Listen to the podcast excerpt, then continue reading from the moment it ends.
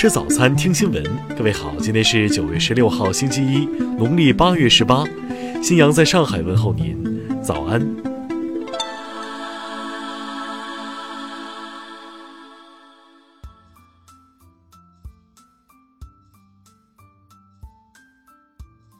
在马云宣布退休卸任阿里董事局主席后没几天，腾讯忽然出手要狙击支付宝的花呗产品。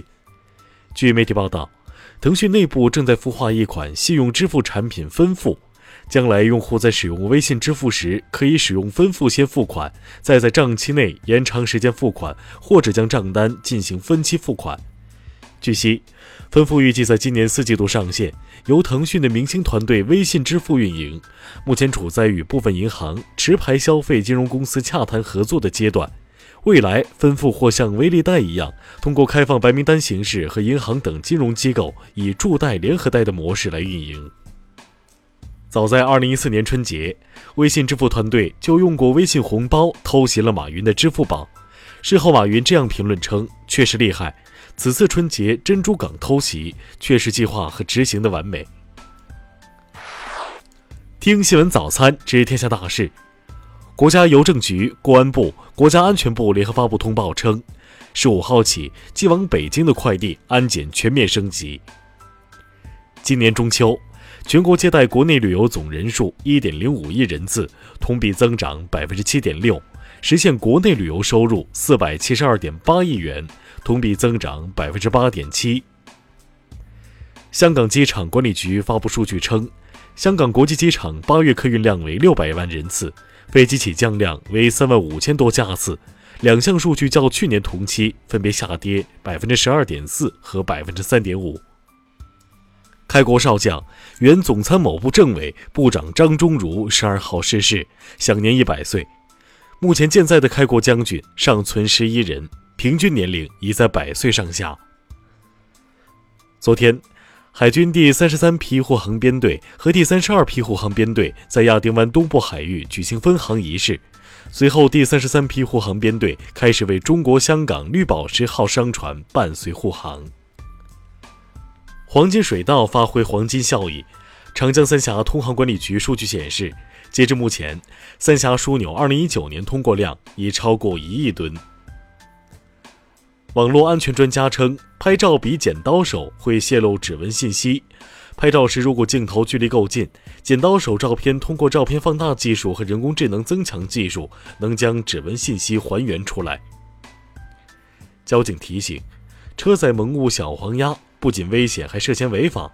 车辆行驶过程中，小黄鸭不仅会分散驾驶员注意力，而且在高速行车中掉落后，还会引发交通事故。下面来关注国际方面。日本将于十一月十八号首次举办全球最大防务装备综合展——防务与安全设备国际博览会。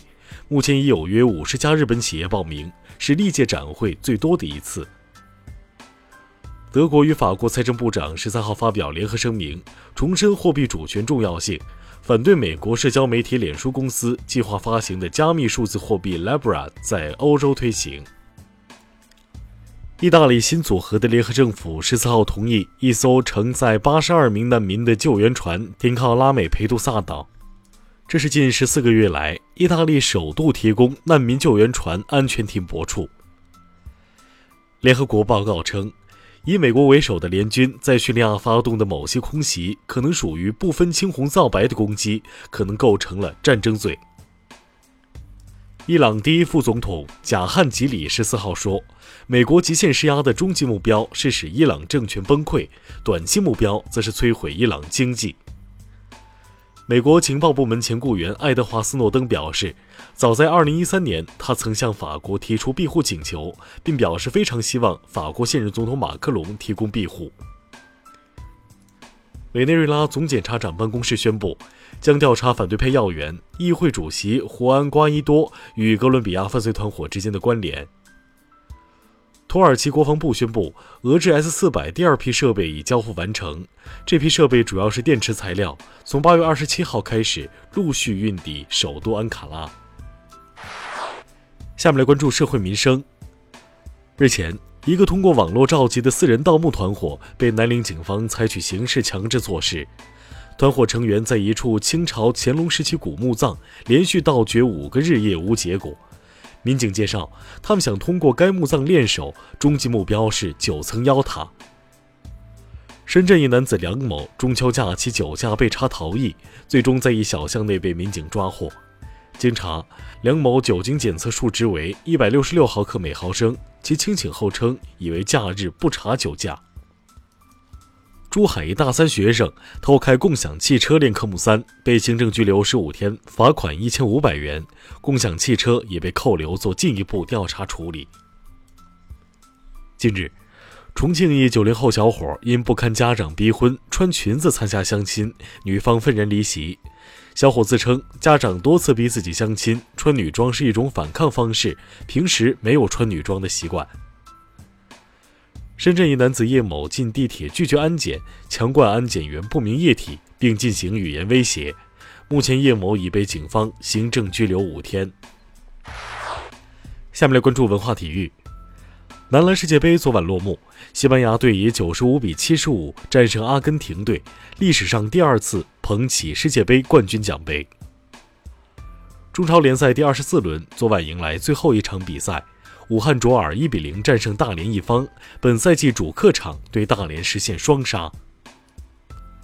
乌克兰影星总统杰连斯基承诺将尽一切努力把乌克兰打造成为一个电影强国。第三届平遥国际电影展启动观众评审招募，本届电影展将在全国范围内公开招募九十位观众评审，评选出各单元的观众票选荣誉。以上就是今天新闻早餐的全部内容，请微信搜索 xwzc 零二幺，也就是新闻早餐拼音首字母再加数字零二幺。如果您觉得节目不错，请点击下方再看，让更多人看到我们的节目。一日之计在于晨，新闻早餐不能少，咱们明天不见不散。